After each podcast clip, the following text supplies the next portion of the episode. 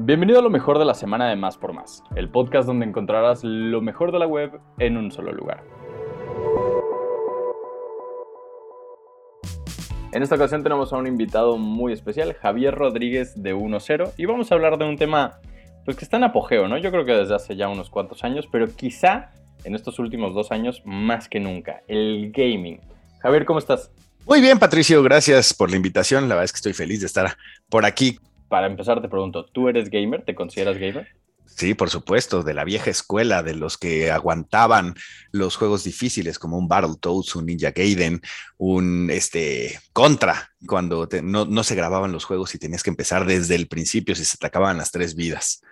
Para contextualizar un poco, ¿qué es el gaming? ¿De dónde nace? Eh, ¿A quién se le considera un gamer? Híjole, eh, híjole, qué, padre.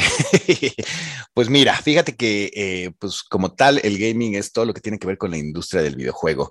Eh, los videojuegos realmente nacen a finales de los 70, donde viene por primera vez la posibilidad de que puedas controlar tú lo que estás viendo en la pantalla. En este caso, un videojuego como Pong, donde estaban dos barras en vertical y teníamos la primera pelota cuadrada, que era un pixelote. Después de eso, eh, ven que es atractivo y se empiezan a desarrollar consolas como un Atari, un Coleco, un Intellivision, y hasta mediados de los 80, donde llega Nintendo y crea el Nintendo Entertainment System. Eh, fue prácticamente la primera consola más fuerte que que se tiene registro. Es una consola de 8 bits, en donde de ahí se desprende uno de los personajes más emblemáticos, que incluso podríamos decir que es más famoso que Mickey Mouse, es Mario Bros. Entonces, ese fue creado por Shigeru Miyamoto, un japonés que para mí es uno de los genios que tenemos en la Tierra. Y de ahí se desprende pues más consolas, empieza a haber una mayor facilidad para poder crear estos contenidos de videojuegos, se tiene mejor capacidad para que nazca un Super Nintendo de 16 bits, un Nintendo 64, empieza a crearse un PlayStation, un Xbox, las computadoras como tal nunca eh, estuvieron a un lado, pero crece esto que es el PC Gaming, que también es un nicho muy interesante en donde si quieres ser un verdadero, verdadero gamer eh, de PC, pues debes invertirle alrededor de 100 mil pesos. Entonces, eh, para que puedas disfrutar completa eh, la experiencia y es prácticamente como podríamos decirte que nacen los videojuegos y que incluso, por ejemplo, en el caso de Mario Bros es el primer videojuego en donde no tienes que cumplir como solo un objetivo de, ah, tengo que llegar hasta arriba o tengo que llegar del punto A al punto B, sino que es la primera vez que en Mario Bros, Shigeru Miyamoto incluye como una historia en donde estás en diferentes mundos y tienes que salvar a una princesa. Tú acabas de mencionar que el, gaming como tal, pues, a ver, es de los videojuegos, eso está clarísimo, ¿no? Pero hoy en día también tenemos el streaming, ¿no? Mucha gente está empezando a streamear cada vez que juega y, demás. Esto se, se, ha vuelto también un estilo de vida, ¿no? Mucha gente está empezando a optar por el gaming como incluso una profesión. Sí, digo, a final de cuentas, el streaming es uno de los 50 pasos que ha dado como tal la industria, eh, obviamente por la facilidad que antes no se tenía, como por ejemplo el Internet, antes conseguir la información como tal, pues era a través de, eh, de boca en boca. Después nace una revista, en, por ejemplo, en México, que es la Club Nintendo en 1991. Después nace el programa de Nintendo Manía, que fue el primer programa de videojuegos en televisión. Luego nace como tal estos pequeños blogs o se pueden tener los sitios web donde tienes el acceso a la información. Luego eh, viene la tendencia de YouTube, donde crecen los youtubers, donde pues disfrutan estos contenidos con, la pasión del gaming. Y pues ya con toda esta facilidad que tenemos del ancho de banda, bueno, pues tenemos la posibilidad de streamear o como dices, es compartir lo que estás jugando y que puedas interactuar con tu comunidad, con tu público, en donde tú puedes estar jugando, no sé, el juego que se te antoje, por decirte algo, un The Last of Us para mí uno de los mejores juegos que ha existido. Y la gente, por ejemplo, de repente puedo leer que un patricio dice, oye, pues en lugar de que te vayas por la derecha, vete por la izquierda. Entonces empieza este tipo de interacción. Creo que es una, el streaming como tal es una forma extra de comunicación que ha llegado. Eh, que es muy interesante porque pues estás muy cerca de tu audiencia, estás muy cerca de lo que está creándose como tal, eh, digamos, en la experiencia del videojuego y eh, digo, es, muy, muy importante que que sepamos que además de esta tendencia de los streams, pues seguramente veremos algo nuevo en dos, tres años y también será revolucionario. Y pues ya es un estilo de vida y es algo que ya llegó para quedarse. En, particular, en mi caso, yo disfruto mucho ver, por ejemplo, eh, a personas que están jugando. Tal vez yo no juego tanto, pero sí disfruto mucho el, el observar cómo otros juegan. Y creo que, como yo, debe haber millones de personas alrededor del mundo, ¿no? Porque de cierta forma también eh, sientes que estás jugando, ¿no? Como que eres parte de eh, ese momento, de esa interacción. Y quizá aquí voy para otra pregunta. ¿Los videojuegos, el gaming, unen o separan a las personas? Pues mira, vamos por dos partes. La primera eh, es muy interesante lo que dices, que pues igual te gusta verlo, quizás porque no tienes el tiempo, porque no tienes como tal la pasión, pero es como cuando nos sentamos en familia a ver el fútbol. O sea, es quizás yo no voy a jugar fútbol desde hace mucho, igual no tengo la condición, igual no tengo el, tiempo de ir a, pararme a una cancha con mis amigos o de armar un equipo, pero me gusta verlo y es prácticamente lo mismo, es otra forma de comunicación, es otra forma de estar experimentando o de tener una experiencia como tal eh, en ese momento. Entonces creo que sí sería como eh, importante señalarlo. Y de la segunda pregunta en donde me dices que si separan o si unen, pues es muy interesante porque antes los videojuegos eh, se jugaban, por ejemplo, los, los que tenían dos, tres o cuatro jugadores al mismo tiempo, se les llama el videojugador local o el videojuego local. Eh, nos referimos a local de que tienes que estar en la misma zona, en la misma consola. Y como también te decía, la parte del Internet, pues obviamente ya también te está conectando, en donde hay juegos donde tú puedes estar jugando con un chino, con un europeo, con eh, algún sudamericano directamente este, el mismo juego en el mismo servidor. Y entonces yo te diría que más que separar, unen como tal, unen a la comunidad, unen a las personas que tienen el mismo gusto, primero por los videojuegos, después por algún eh, estilo o género de videojuego como tal, porque se vuelven equipo y que también la misma industria está tratando de arrastrar a estos eh, juegos locales donde por ejemplo hay un, eh, hay un videojuego que se llama It Takes Two, en donde tienes que estar sentado al lado de tu amigo, no en línea, al lado, para que vuelvas a tener esa experiencia y es eh, eh, un videojuego que no puedes jugar solo, es forzosamente con un segundo jugador, por así decirlo, y al mismo tiempo debe estar al mismo lado en tu misma consola. Entonces, creo que también esa experiencia ayuda y enriquece para que no se aleje, la gente. ¿Cuál ha sido el, el cambio más notorio desde que empezó la pandemia hasta ahora en, este segmento en particular? Ah, pues mira, eh, subió lo que es la tasa de los videojugadores como tal, porque por el tema pandemia en donde nos encerramos todos eh, en nuestras casas, pues en lugar de, eh, por ejemplo, en la Ciudad de México, en lugar de que tuvieras que tener una hora para desplazarte de tu casa al trabajo y luego hora y media, dos horas de regreso, pues ya realmente ya nada más te levantabas a conectarte. Entonces decías, bueno, pues si yo estoy acostumbrado a levantarme a las 7, pues voy a jugarme una partidita, voy a echar este, algo del juego, quiero seguir avanzando. Y entonces aprovechamos ese tiempo que teníamos muerto en los coches, en el transporte, lo que tú quieras, para poder estar jugando. Y obviamente también con esta lejanía que se nos provocó por lo mismo de la pandemia, pues el mismo Internet o estos mismos servidores nos unieron como tal para seguir jugando un FIFA, para que siguiéramos avanzando con nuestros amigos. Y digo, a final de cuentas es porque ya teníamos más tiempo de estar jugando.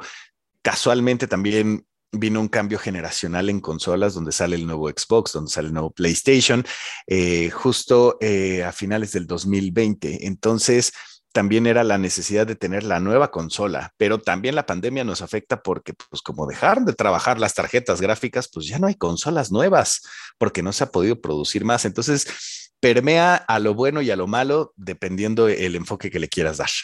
Javier, eh, me platicabas antes de esta, de esta entrevista que el tema del gaming viene de familia, es como un legado, ¿no? Que, que tú tienes. Eh, Algo. ¿cómo, es que tu familia se involucró en este tema aquí en México? Sí, te podría decir que eh, soy de los afortunados que de joven eh, no les decían sus papás de deja esas consolas, no te van a llevar a ningún lado.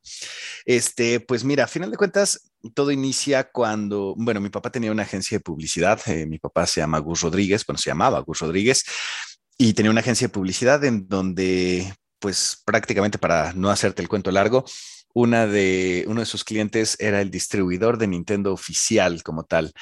y no tenía tanto presupuesto para anunciarse. Entonces dice, ay, pues a ver qué podemos hacer. Y en lugar de, que la agencia de publicidad contratara, por decirte algo, un espectacular, un comercial de televisión, que estamos hablando que a principios de los 90 era algo carísimo, porque prácticamente nada más existía, por decirte algo, un Televisa este, decidieron apostar por unos boletines informativos porque de repente había mucho la costumbre de los papás de decir, pues es que hasta que no acabes este juego, pues no te voy a, comprar otro. Entonces esos boletines se convertían en ese primer, eh, en esos primeros trucos, en esos primeros tips para que pudieras acabar y se empezaron a repartir de manera gratuita en una de las tiendas oficiales de Nintendo que estaba enfrente del World Trade Center allá en Insurgentes.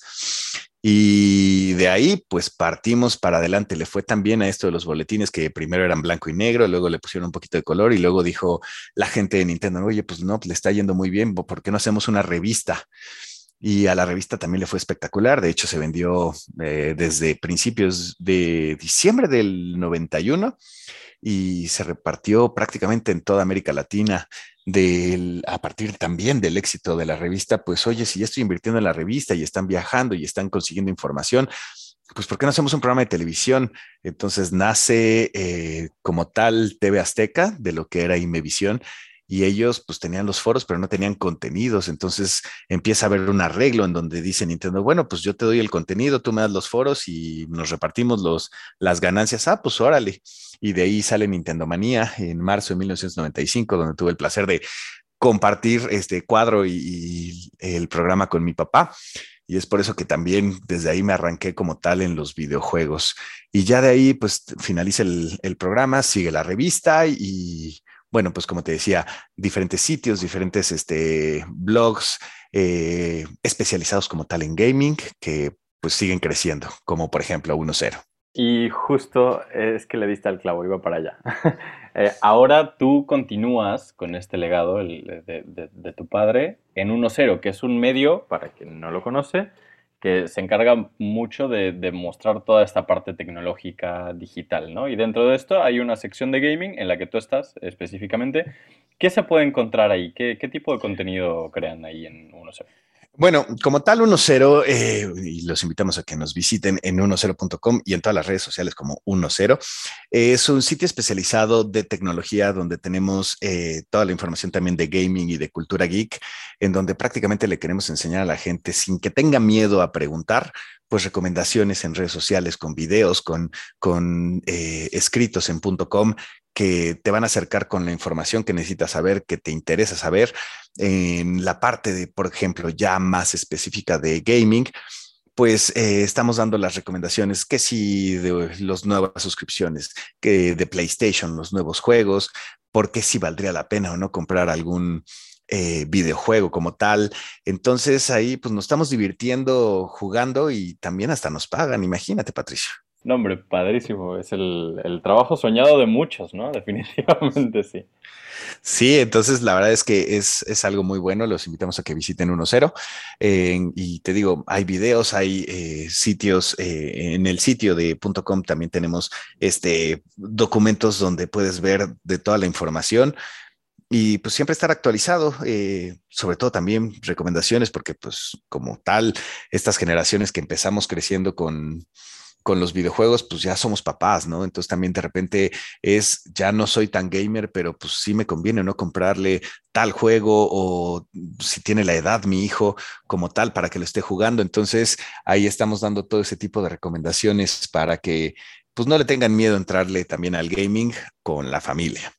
Javier, ¿alguna otra cosa que te gustaría agregar? Pues digo, a final de cuentas es quitarnos el miedo, eh, mucho como te decía, nuestros papás, por así decirlo, crecieron con un estigma de decir, híjole, es que los videojuegos eh, pues, es, como del demonio y eso es lo que pasa cuando hay alguna tendencia nueva.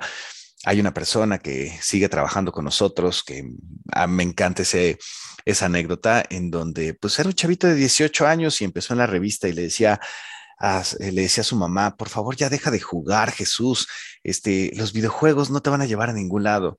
Y ahorita, pues orgulloso, dice, pues mamá, me han llevado a Bélgica, Alemania, Estados Unidos, a Japón, porque ese es mi trabajo, porque eso es mi pasión, porque eso es lo que me gusta y lo sigue haciendo y lo sigue ejecutando y es algo que llegó para quedarse. Además, de los videojuegos como tal se desprenden los deportes electrónicos o los esports, que son las competencias como tal, que también es una nueva tendencia en donde incluso ya existe la Federación Mexicana de Esports, reconocido por el gobierno mexicano este, y si todo sale bien, pues estamos hablando que en Francia o en Los Ángeles de los Juegos Olímpicos del 2024 o 2028, pues ya van a ser deporte olímpico, o sea, nos van a otorgar medallas olímpicas por jugar videojuegos.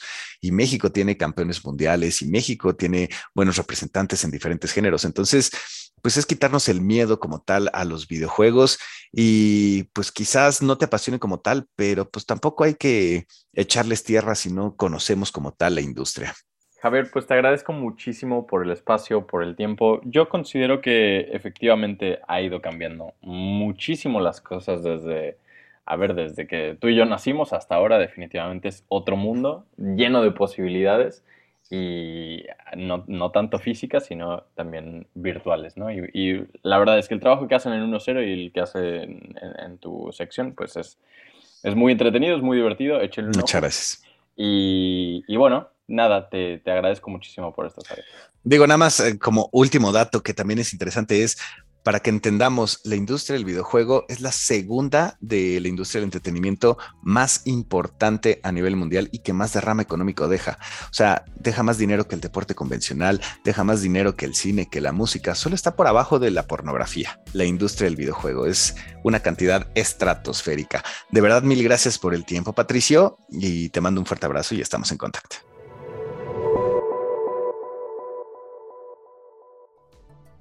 Gracias por escuchar y no olvides suscribirte. Sintonízanos en la próxima edición de Lo mejor de la semana de Más por Más, el podcast donde encontrarás lo mejor de la web en un solo lugar.